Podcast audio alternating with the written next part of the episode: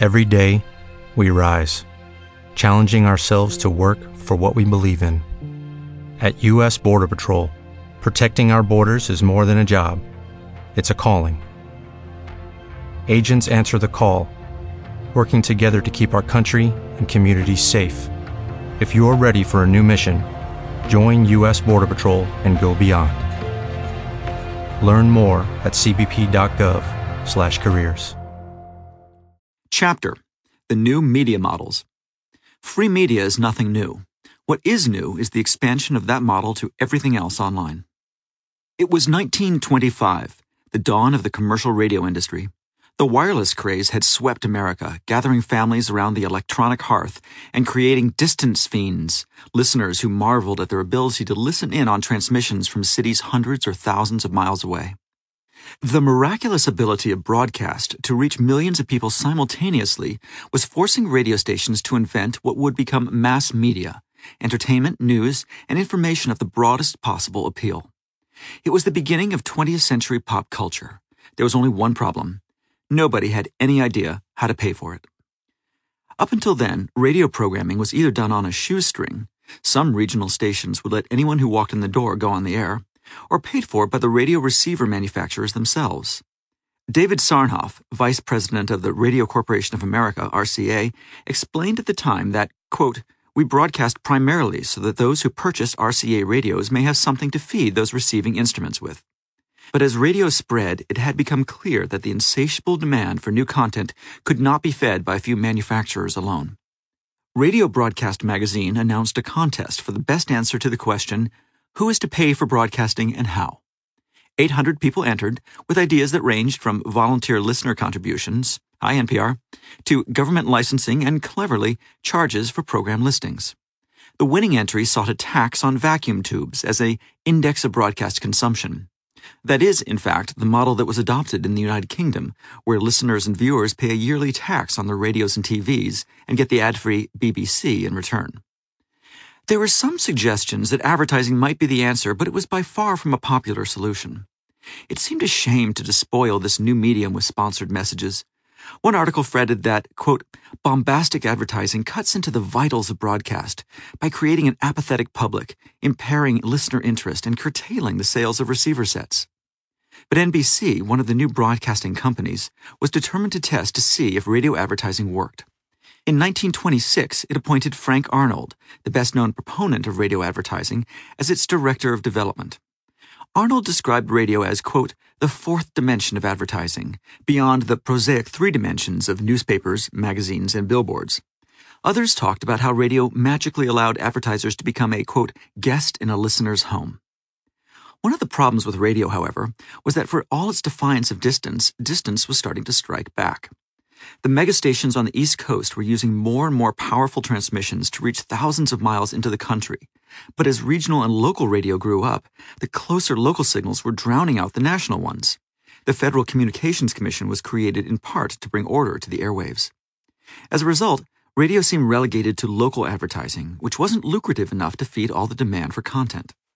Salvation came in the form of AT&T, the telephone company.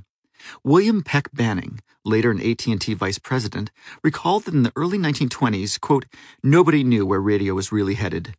For my own part, I expected that since it was a form of telephony, we were sure to be involved in broadcasting somehow. That turned out to be long-distance transmission of radio programs on AT&T's wires, free of interference so they could be rebroadcast on local towers around the country. And thus was born the national radio networks and the first national market for broadcast advertising. Before then, it was limited to smaller pools of local advertising for companies within the range of individual stations. A few decades later, television followed the same path. Both radio and TV were free to air and advertising supported. It was the beginning of the so-called media model of free. A third party, the advertiser, subsidizes content so that the second party, the listener or viewer, can get it at no charge. Today, this three-party model is at the core of the $300 billion advertising industry.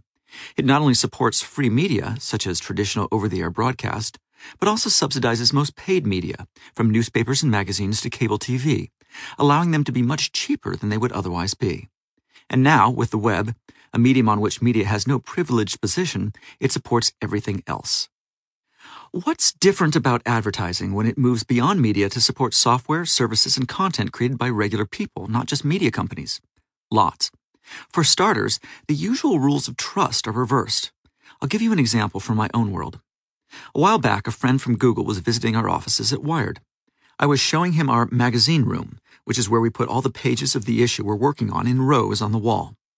As the pages take shape, we can move them around on the wall to find the best flow and rhythm for the issue and avoid unfortunate clashes between stories and art elements. One of the other things we do on this wall is watch for ad edit conflict, which is to say, advertisements that appear related to the content they're running against. This stems from the Chinese wall that most traditional media build between their editorial and advertising teams to ensure that advertisers cannot influence the editorial. But that's not enough. We also need to inspire trust in the readers, so we avoid even the appearance of influence by ensuring that a car ad is not next to a car story or a Sony ad anywhere near our reviews of Sony products. Ideally, we don't even have them in the same issue. As I was explaining this to my friend from Google, he stared at me with mounting disbelief. As well he should have, because Google does exactly the opposite. The appeal of Google's phenomenally successful AdSense program is that it matches ads with content.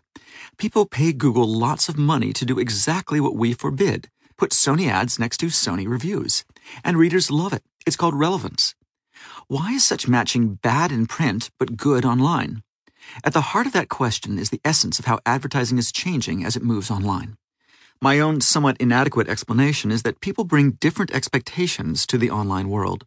Somehow, intuitively, they understand everything that my Google friend and I pondered as we stood in that room surrounded by paper. Magazines are put together by people, and people can be corrupted by money. But web advertising is placed by software algorithms, and somehow that makes it more pure. This is, of course, a fiction. Lots of web ads are placed by hand, and it's all too easy to corrupt an algorithm. But when it's Google placing the ad on somebody else's content, the connection between the two is so arm's length that people seem not to worry about undue influence. It's also entirely possible that we in the traditional media business have it all wrong. Perhaps we are just flattering ourselves with our church and state pursuit of purity, and readers don't care or even notice if a Sony ad is next to a Sony review.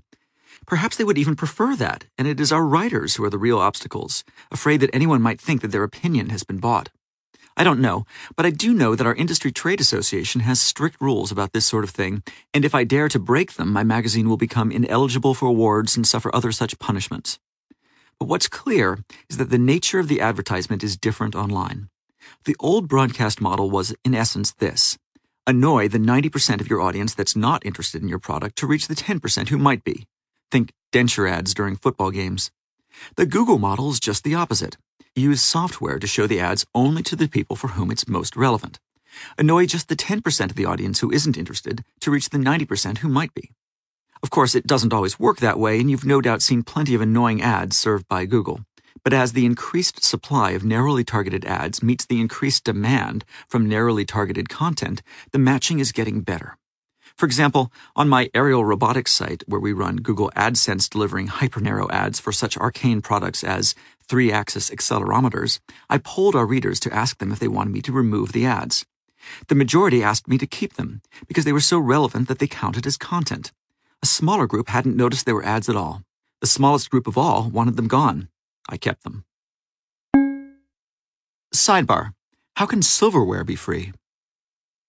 Controlinveste is one of Portugal's leading media companies, with newspaper, TV, radio, magazine, and web ventures. Two of its papers boast the country's highest circulation Global Noticias, which is free, and Jornal de Noticias, which is paid. As with many paid European newspapers, most sales of Jornal de Noticias are via newsstand, where publishers have to win over customers every day. So giveaways are frequently used as marketing devices, as with the free print CD included with the daily mails. Controlinveste, however, has taken this further than most. In 2008, Controlinveste gave away a free 60-piece silverware set with Jornal de Noticias to celebrate the paper's 120th anniversary. Every Monday through Friday, one utensil was bundled with the paper. Each Saturday, you'd get a serving utensil, 12 total. Miss a day and you're missing a fork or spoon for your set.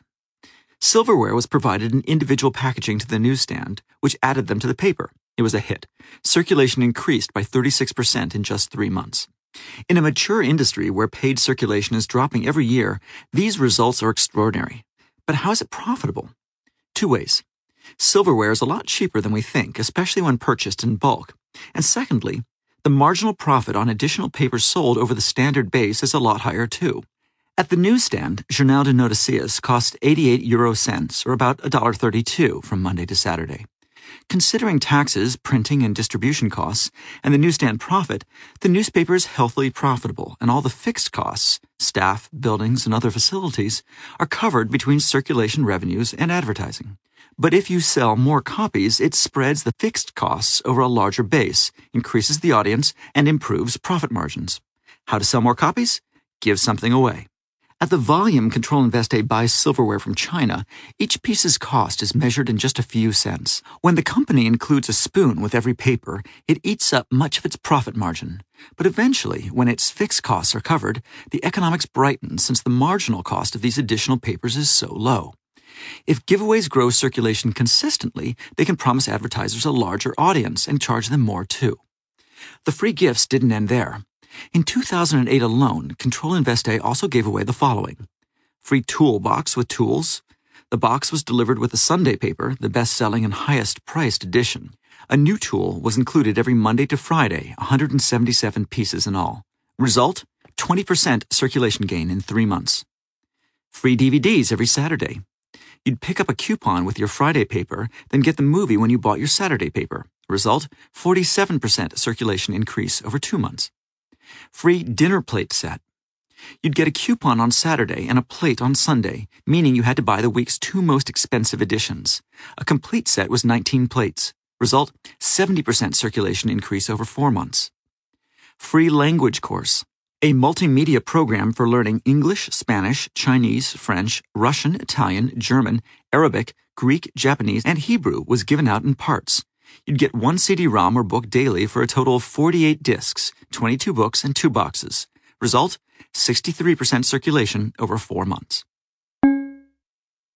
One of the interesting things about the ad supported free model is that it was actually on the decline in the traditional media business. As television moved from free over the air broadcast to cable, which is paid, content was increasingly supported by a melange of revenue streams, including syndication and cable license fees that had little to do with advertising. Even radio, in the form of satellite radio, was moving to a mix of direct subscriptions and advertising. It was starting to look more like the print media business, which mixes subscriptions and newsstand sales with advertising revenues. But the rise of the web reversed that.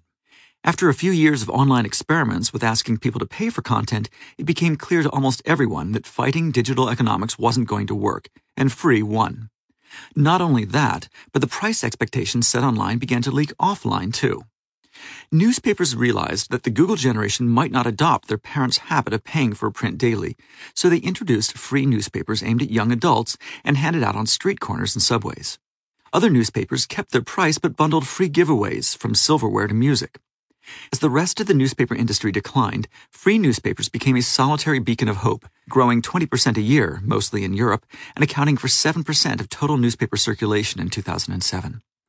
Meanwhile, broadcast television viewership seems to have peaked, at least with the sought after 18 to 24 year old viewers, who are increasingly watching clips or even full shows for free online, on YouTube or Hulu.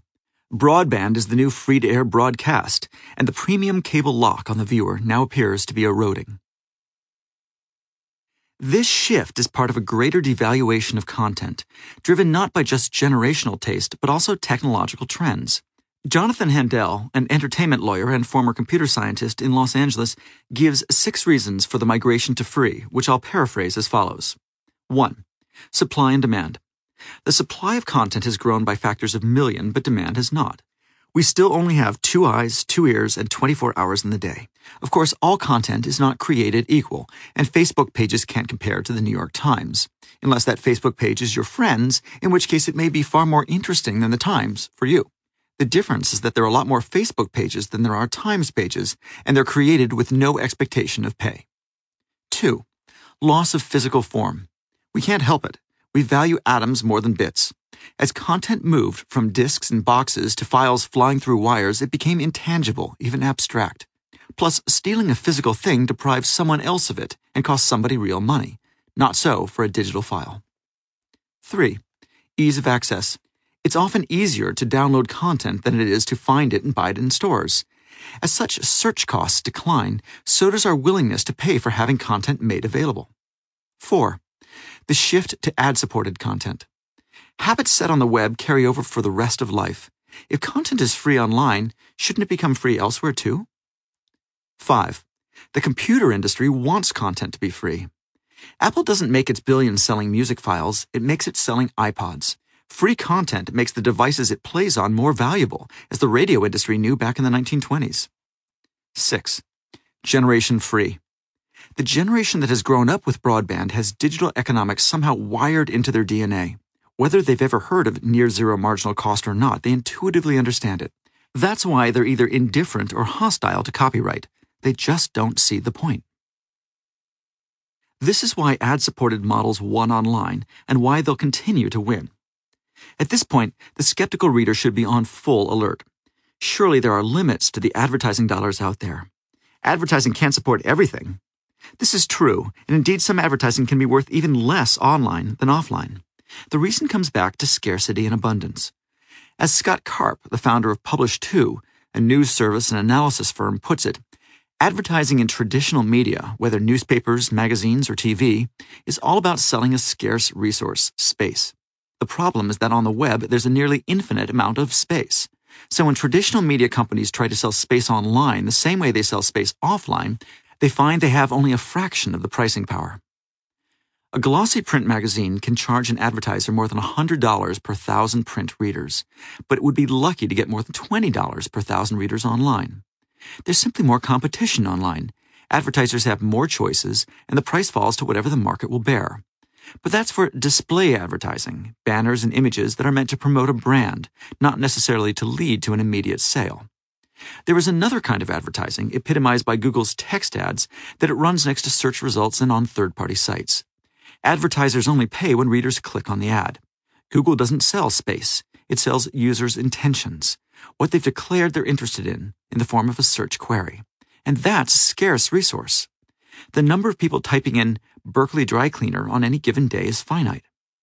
The result is that while traditional advertising is limited online, the way Google has redefined advertising, connecting products with expressed desires, is still growing fast. Eric Schmidt, Google's CEO, has estimated that the potential market for online advertising is $800 billion, or twice the total advertising market, online and off, today. It's easy to see why. Companies only pay for results, if you're sure to make a dollar for every 10 cents you spend on marketing, the sky's the limit. Compare that with the old Madison Avenue truism half my advertising is wasted, but I don't know which half. No contest. This is why the ad driven model has spread so far beyond media online. It is simply where the money is. Fred Wilson, the New York venture capitalist, thinks that, quote, most web apps will be monetized with some kind of media model. Don't think banner ads when I say that. Think of all the various ways that an audience that is paying attention to your service can be paid for by companies and people who want some of that attention. You can look at the web as the extension of the media business model to an unlimited range of other industries. Google is not a media company by any traditional definition of the word, but it makes its billions from the media business model. So too for Facebook, MySpace, and Digg. All of them are software companies at the core. Some organize other people's content, others provide a place for people to create their own content, but they don't create or distribute content the way a traditional media company does. But when people think of the media business model, they usually just think of advertising. That's a big part of it, to be sure, but as those of us in the media business know, it goes far beyond that. First of all, advertising's move online has created scores of new ad forms beyond the traditional impressions model of payment per thousand viewers or listeners. This is known as cost per thousand or CPM, confusingly using the Roman numeral M for thousand. Online variants include cost per click, CPC, which is what Google uses, and cost per transaction, CPT, where advertisers only pay when a viewer becomes a paying customer, such as in Amazon's Associates program. Then there is lead generation, where advertisers pay for the names and email addresses of people who have been attracted by free content, or for information about those consumers. Advertisers can sponsor an entire site or department for a fixed sum, not determined by traffic. They can pay to be included in search results, which Google and others offer. Or they can turn to good old product placement and pay to have their brand or goods included in a video or a game. Add text, video, animation, audio, and virtual world or video game versions of all of these, and you can see how much the advertising world has changed as it's moved online. 20 years ago, advertising could be broken down into five big categories print, display or classified listings, TV, radio, outdoor, billboard or posters, and handouts, flyers, etc. Today, there are at least 50 different models online, and each one is changing by the day. It's head spinning and exhilarating to watch an industry reinvent itself in the face of a new medium. We think of media as being radio, television, magazines, newspapers, and journalistic websites. But media is really just content of any sort. The best way to measure its impact in our society is by how much time people spend with it. Measured that way, few of the above can compete with a form of content that we rarely think of as media at all, even though it competes with media directly for attention. That form of content is video games, from Xbox 360 shooters to PC online multiplayer worlds. Not only has the games industry risen to rival Hollywood in sales and television in consumer time, but it is transforming at a much quicker pace. No business is racing to free faster than the video game business. Once upon a time, people bought video games in stores. They came in boxes and typically cost 40 or $50. You'd bring them home, insert the disc, and play them for a week and then rarely again. Virtually all of a game's sales would be in the first six weeks after its release. It was like Hollywood, but without the lucrative follow on DVD and syndication market, a hit driven business with no second chances for misses. Actually, this is still the main way people buy video games, crazy as it may sound. But games are one of the last digital products that are still mostly sold that way, and that model is nearing its end. Just as music and computer software is becoming primarily an online market, so will games. And once you switch from shipping atoms, plastic boxes and disks, to transmitting bits, free becomes inevitable. Over the next decade, this $10 billion industry will shift from primarily a traditional packaged goods business to an online business built on an entry price of zero. The first signs of this started to emerge in Asia around 2003. Because software piracy in the markets of China and South Korea had made it difficult to sell games the usual way, games makers turned to the fast growing online market instead. Cybercafes were booming in China, bringing the internet to a population that could not, for the most part, afford computers in their homes. In South Korea, PC bangs, or computer gaming parlors, started to replace the usual arcades as a place for teenagers and young people to hang out in a country where most still live at home with their parents before marriage. For players, the advantage of online games is in the quality and diversity of the competition. You're playing against real people, not just pre scripted artificial intelligences. In one of the most popular categories, known as massively multiplayer online games, think World of Warcraft or its predecessors such as EverQuest, the games are never ending and can become an obsession that consumes players for years. Not for nothing is the current champion often called World of Warcrack. For the games makers, the advantages of going online are many. Rather than printing discs, manuals, and boxes, and then getting a retailer to stock them, they can just let gamers download the software. That saves a huge amount of money in manufacturing and distribution. Going online opens up unlimited shelf space, so older and niche games aren't driven out by the newer and more mainstream titles, since they're all equally accessible online. And it provides an easy way to update the software to add features and remove bugs. But the most important reason games are moving online is that it's a better way to make money. It allows makers to shift from a hit or miss point of sale revenue model to one based on an ongoing relationship with the player, just as the Gillette disposable razor blade moved the shaving business from the sale of razors to a lifetime sale of blades. As a result, the online games industry has become the most vibrant experiment in free in the world.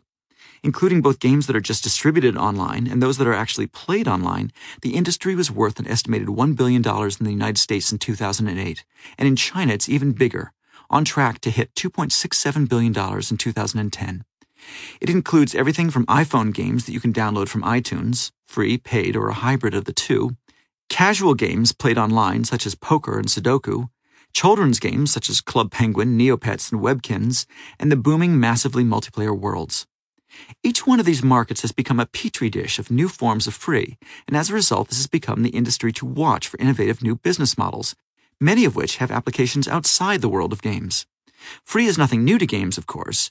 The basic freemium model has long been a staple of the games industry in the form of limited demos, which are distributed free in games magazines or online and allow you to play a few levels without charge. If you like what you see, you can either buy the full version or pay for a code that will unlock the rest of the levels in the version you've got. But the past few years have seen an explosion of more innovative business models built around free that have only been possible with ubiquitous broadband internet access. Here are the five most successful categories. 1. Selling virtual items. In 2008, Target sold more than a million dollars worth of a plastic card that, to most of its customers, was completely baffling. All it had was a numeric code that worked with something called MapleStory, and it sold in increments of 10 and $25. What's MapleStory? Just ask a 12 year old kid or the parent of one. It's an online multiplayer game that became a breakout hit in its native South Korea, where it is played by more than 15 million people and was imported into the United States by its maker, Nexon, in 2005. Today it has more than 60 million registered users globally. Like many online multiplayer games, MapleStory is free to play.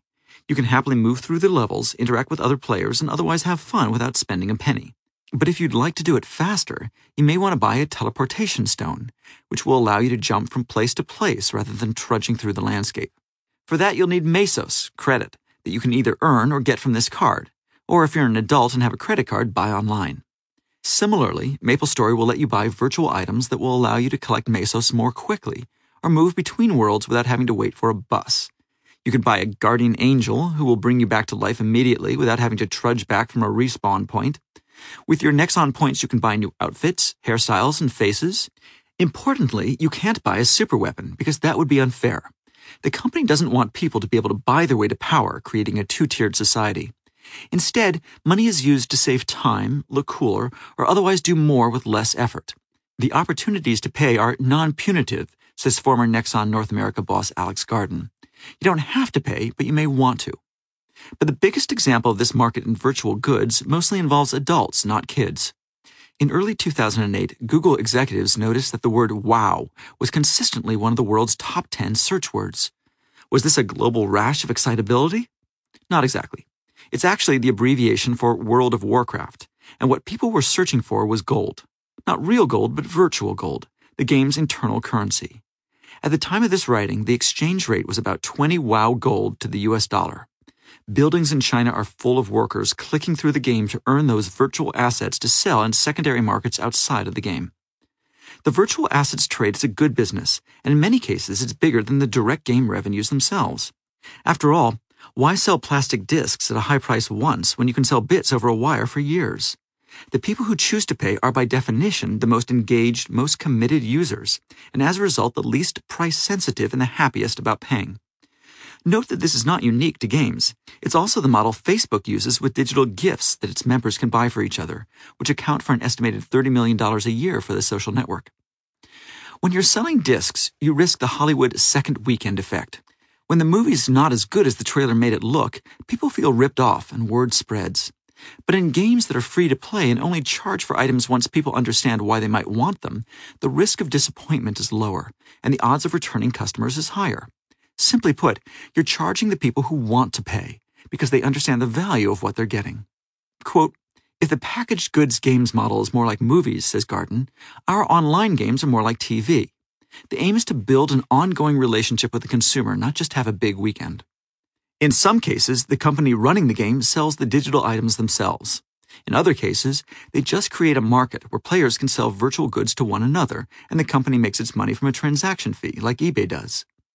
As an example of the second model, in 2005, Sony created a marketplace called Station Exchange in its EverQuest 2 game. It let players offer in game items for a listing fee of $1 and a 10% closing fee on the final price. It even offered an escrow service to ensure that people got what they paid for. It ended up being just a modest success, but it was promising enough for Sony's executives to declare it the future of the industry. 2. Subscriptions. In 2007, Disney announced that it was going to pay $700 million for a website that let children pretend to be little cartoon penguins on a patch of snow. If you think that the better part of a billion dollars is a lot to pay for a game about flightless birds, adorable or not, you probably don't have little kids.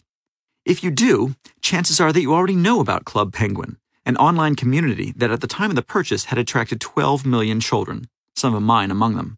In 2006 and 2007, Club Penguin mania spread through the playground with the speed normally reserved for head lice. Club Penguin is free to play, and an estimated 90% of its users, who are mostly between 6 and 12 years old, never pay a penny for it. But if you want to upgrade your igloo with furniture or buy a pet for your penguin, you'll have to get your parents to whip out their credit card and subscribe for $6 a month. At the time it was purchased by Disney, Club Penguin had 700,000 paid subscribers, 6% of all its users, who were generating more than $40 million in annual revenue. This is one of the most common game models online, especially with those games that have a sticky social component. RuneScape, yet another web based world of orcs and elves, counts more than 1 million subscribers out of more than 6 million users, paying $5 a month, creating a $60 million annual business. As a point of reference, that's about the same size as the subscriber user base and annual revenues of the Wall Street Journal's subscription based website, which is the biggest paid site of all the world's newspapers. It's also larger than the New York Times' paid online subscriber base was before the paper dropped the model in favor of free in 2008. It appears that people would rather pay to cast pretend spells than to read Pulitzer Prize winning news. I'll leave whether that's a good thing or a bad thing to others. 3. Advertising. In the run up to the 2008 presidential elections, players of an Xbox Live racing game called Burnout Paradise noticed as they sped around the usual tracks that one of the billboards seemed remarkably topical. It was a picture of Barack Obama with an invitation to go to voteforchange.com, one of the campaign's websites. This wasn't a political statement by the games makers, it was a paid advertisement by the Obama campaign.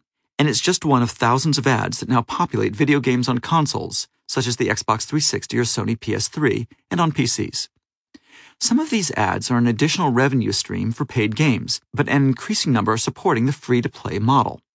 Sometimes those ads are built into the original game, but as more and more games are built to use an internet connection, it's become possible to insert ads on the fly, updating the game's billboards, posters on the walls of its cities, even the clothes that the game characters wear. In a sense, in game advertising has become the ultimate product placement. Not only can each player get different ads, but every time the game is played, those ads can change again in an effort to ensure relevance and variety. Sometimes the ads look just like ads in the real world, and sometimes they are more subtle, from the brand of boots in a snowboarding game to the bands in its soundtrack. And sometimes the entire game is an advertisement, such as Burger King's Xbox games about racing, crashing, and sneaking around with the chain's king character. The most common form of this is the casual games market, relatively simple games that you can play in your web browser. The numbers here are astounding. Yahoo Games and MTV's addicting games each reach more than 10 million users a month, and both are based on a free advertising supported game model. Overall, this market is already worth more than $200 million a year, and the Yankee Group, a consultancy, estimates it will pass $700 million by 2010. 4. Real estate. Second Life is not exactly a game. It's a world where you can explore and meet other people, but it's as popular as one with half a million active user accounts. It's free and you can download the software and explore to your heart's content without a credit card. But if you really get into Second Life, you may want to put down roots and create your own home in world. For that, you'll need some land, and that is where Linden Labs, the company that runs the service, makes its money. Linden Labs is in the virtual real estate business, and a good business it is too. Unlike real world realtors, Linden Labs can make as much land as it needs, and the land is made attractive by the users, who build entire towns, homes, office buildings, stores, and other attractions themselves. Monthly lease fees range from $5 to $195 depending on the size of the plot. Or you can buy your own island for a one time fee of $1,675 plus $295 a month. This is not just a moneymaker for Linden Labs. It's also created a secondary market of real estate brokers within Second Life who resell already developed property. One of the most successful such brokers, Anshe Chung, claimed to have become a millionaire with such reselling. Plenty of other online games use this model, although sometimes it's not land they're selling, but space stations, castles, or even berths on pirate galleons. In a sense, this is just a subset of the class of virtual goods, like the gold of Warcraft or the clothes of Club Penguin. But the difference is that these aren't really sales, they're land use fees, or rentals, and when you stop playing, that land or residence is typically resold to someone else. 5. Merchandise. Christmas morning, 2008. Under the trees of millions of American homes, there was an otherwise ordinary stuffed animal, but for its special tag. On the tag was a code, which allowed the lucky recipient to go online and play with a virtual version of his or her own stuffed animal. This simple combination, a matched pair of plush and virtual pets, has made Webkinz the number one toy in America for two years running. The Webkinz model is a clever combination of free and paid. What's the main attraction? The stuffed animal or the game? Hard to say, but it's likely that neither would have been a success without the other. In a sense, it's just a natural expression of 20th century and 21st century economics working in tandem. The atoms, the stuffed animal, cost money, but the bits, the online game, are free. While most kids have a limited appetite for stuffed animals in the real world, in the game, collecting an entire menagerie is the most rewarding way to play. And the only way to add more virtual animals is to buy the stuffed ones. Thus, a virtuous cycle, leading to hundreds of millions of dollars in what hasn't been a blockbuster category since the Cabbage Patch Kids. This hybrid online offline model is now used by everyone from Lego to Mattel, where toys come with secret codes that unlock virtual goods in the free online games on their websites. Another free online game for kids, Neopets, sells physical packs of trading cards of the pets, and MapleStory is doing the same for its own characters. Other games sell everything from collectible figurines to t shirts. It's the purest form of marginal cost economics. Give away the version that costs nothing to distribute to enhance the value of the thing that has a 40% profit margin in stores. Free makes paid more profitable. If the video game industry is a business racing towards free to accelerate its growth, music is a business stumbling to free to slow its decline. But the early experiments are encouraging. By now, the success of Radiohead's Name Your Own Price experiment within Rainbows is legendary. Rather than release its seventh album into stores as usual, the band released it online with a request that you pay as much or as little as you wanted. Some chose to pay nothing, including me, not because I didn't think it was worth something, but because I wanted to see if it was, in fact, allowed, while others paid more than $20. Overall, the average price was $6. In Rainbows became Radiohead's most commercially successful album. In an era where most music sales are falling off a cliff, Radiohead reported these jaw dropping statistics. The album sold 3 million copies worldwide, including downloads from the band's site, physical CDs, a deluxe 2 CD and vinyl box set, as well as sales from iTunes and other digital retailers. The deluxe box set, which cost $80, sold 100,000 copies. Radiohead made more money from the digital downloads before the release of the physical CD than the total take across all formats of its previous album. When the physical CD was released, more than two months after the Name Your Own Price digital form was released, it still entered the US and UK charts at number one, and the paid digital download on iTunes also entered at number one, selling 30,000 copies in its first week. Radiohead's tour that followed the release of the album was its biggest ever, selling 1.2 million tickets. There are plenty of artists like Radiohead who understand the value of free in reaching a larger audience of people who may someday become paying customers in the form of concert attendees, t shirt buyers, or even Gasp music buyers. Musicians ranging from Nine Inch Nails' Trent Reznor to Prince have embraced similar free distribution strategies. And there are plenty of companies outside of the core music industry that benefit hugely from free music, with Apple, whose capacious iPods would cost thousands of dollars to fill with paid music, chief among them. But when we say the music business, we usually mean the traditional record labels, who blame free, mostly in the form of piracy, for their ills.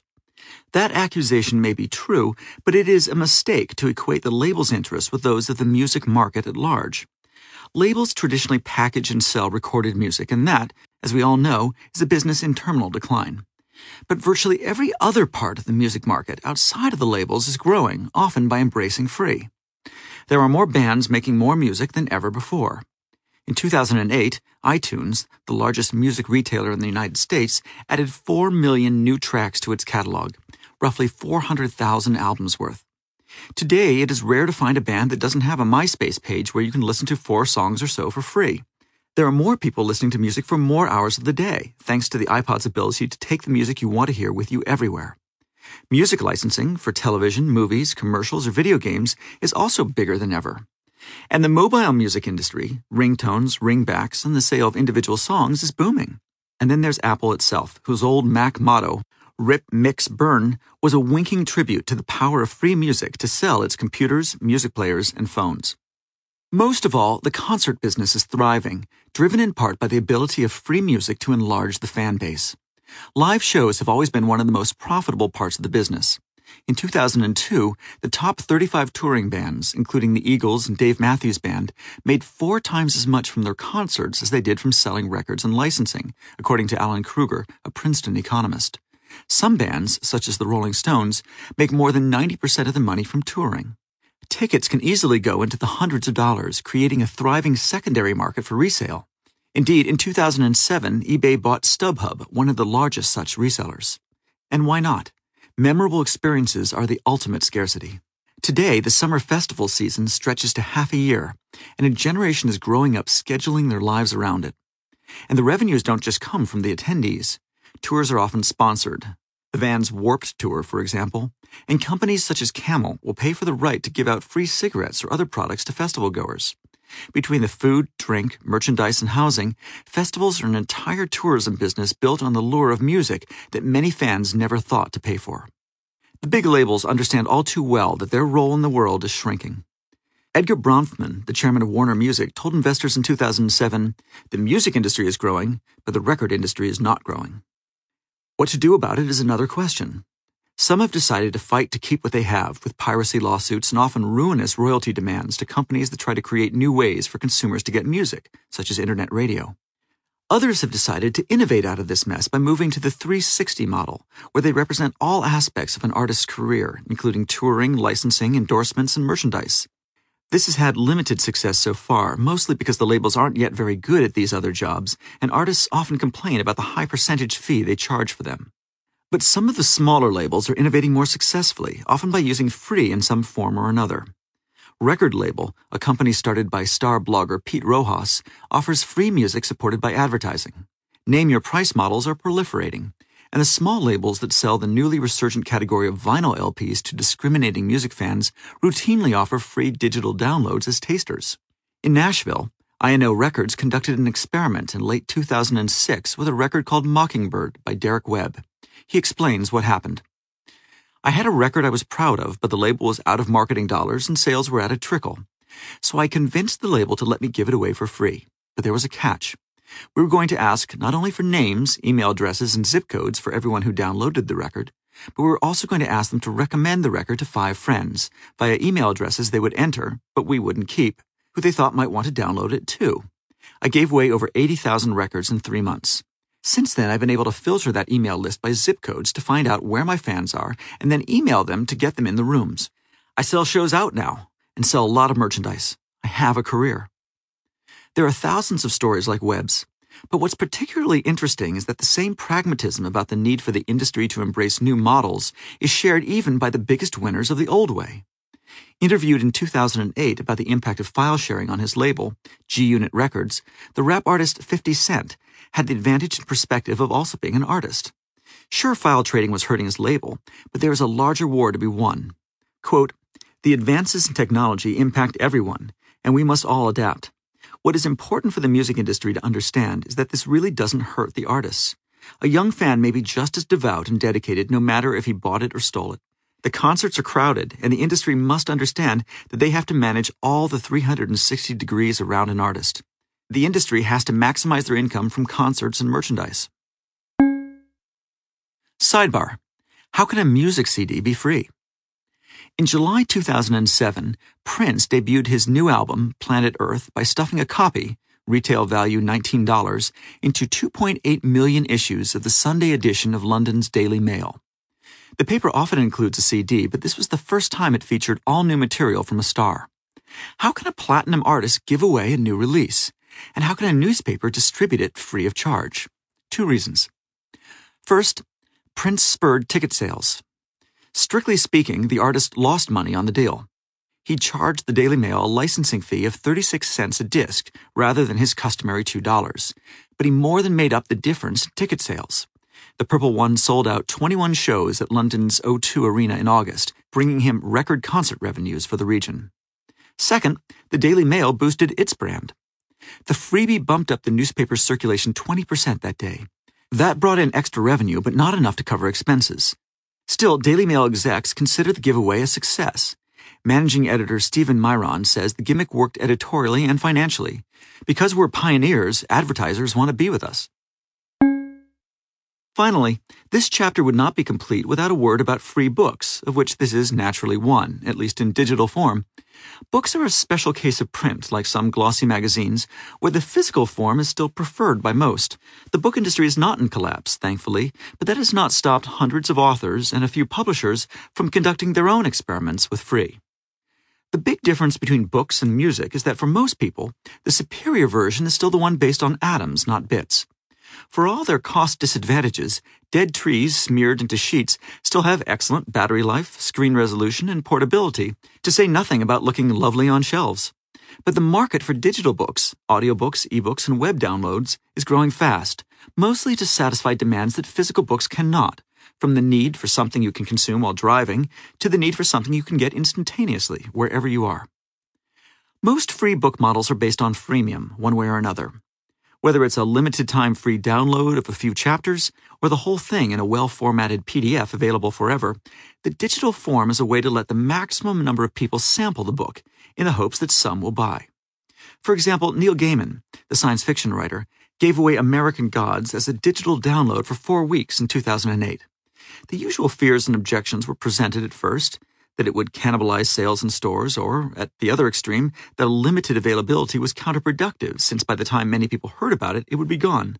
That second worry is hard to check, but the first turned out to be mistaken. Not only did American Gods become a bestseller, but sales of all of Gaiman's books in independent bookstores rose by 40% over the period that one title was available for free. 85,000 people sampled the book online, reading an average of 45 pages each. More than half said they didn't like the experience of reading online, but that was just an incentive to buy the easier to read hardcover. Gaiman then gave away his next children's book, The Graveyard, as free online readings and stream video, a chapter at a time, and that too became a bestseller. For nonfiction books, especially those on business topics, free books are often more closely modeled after free music. The low marginal cost digital book is really just marketing for the high marginal cost speech or consulting gig, just as free music is marketing for concerts. You can have the abundant, one size fits all version of the author's ideas for free, but if you want those ideas tailored for your own company, industry conference, or investors meeting, you'll have to pay for the author's scarce time. And yes, that's my model too. Speakers Bureau details are on my website. This can even work for physical books. Consultants often buy thousands of their own volumes of strategic wisdom to distribute for free to potential clients a tactic so common that bestseller lists now have special methods to spot and ignore these bulk sales. In Europe, newspapers sometimes offer small paperback books, sometimes in serial form, free with their issues on the newsstand, which helps drive newspaper sales. And authors increasingly offer free review copies to any blogger who wants one, the long tail of book reviewers, on the grounds that such word of mouth is well worth the few dollars each copy costs. Like everything else in free, this is not without controversy. Howard Hendrix, then vice president of the Science Fiction Writers of America, has called authors to give away their books web scabs. And there are publishers who still have their doubts that free books stimulate more demand than they satisfy, sometimes based on experience. But in a world of shrinking bookstore shelf space and disappearing newspaper book review sections, authors are keen to try anything that can help build an audience. As publisher Tim O'Reilly puts it, the enemy of the author is not piracy, but obscurity. Free is the lowest cost way to reach the largest number of people. And if the sample does its job, some will buy the superior version. As long as readers continue to want their books in atoms form, they'll continue to pay for them. Sidebar How can a textbook be free? College students can spend $1,000 a year on books. That's a lot, considering that a $160 biology text might have a one semester shelf life, which is why the market for used books is so big and why publishers try so hard to subvert it with tactics like new editions with different page numbers. Once this model crumbles, what will replace it? Perhaps something closer to publisher Flat World Knowledge's open textbooks, free works that can be edited, updated, and remixed into custom course materials. But how does a publisher or author benefit from giving away a textbook that would otherwise cost $160? Two reasons. First, they're selling more than just textbooks. A print textbook's content can be disaggregated or versioned into smaller chunks in a range of formats and purchasing options. The resulting menu appeals to more students who, for instance, won't read an entire book online, but may purchase MP3s of a few chapters to study for midterms. Second, it entices new authors. Flat World Knowledge offers a better royalty rate and larger returns over time. Due to a bookstore's markup, a traditional publisher nets $105 of the $160 textbook price. The author gets 15%. In a class of 100 students, 75 will purchase the $160 text.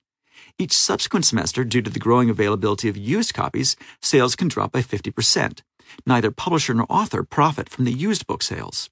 By the fourth semester, five students might pay full price. Until the next edition publishes, the author's royalties and publisher's revenues continue to decline. In the Flat World Knowledge model, the entry point is so much cheaper, including free, that there's little to no used book market. In a test at 20 colleges in 2008, nearly half the students paid for some form of Flat World Knowledge content. Though the average spent was only $30, Flat World Knowledge can generate the same revenue with less overhead and lower operating costs after six years. With a 20% royalty on all content sold, an author starts earning greater royalties in two years.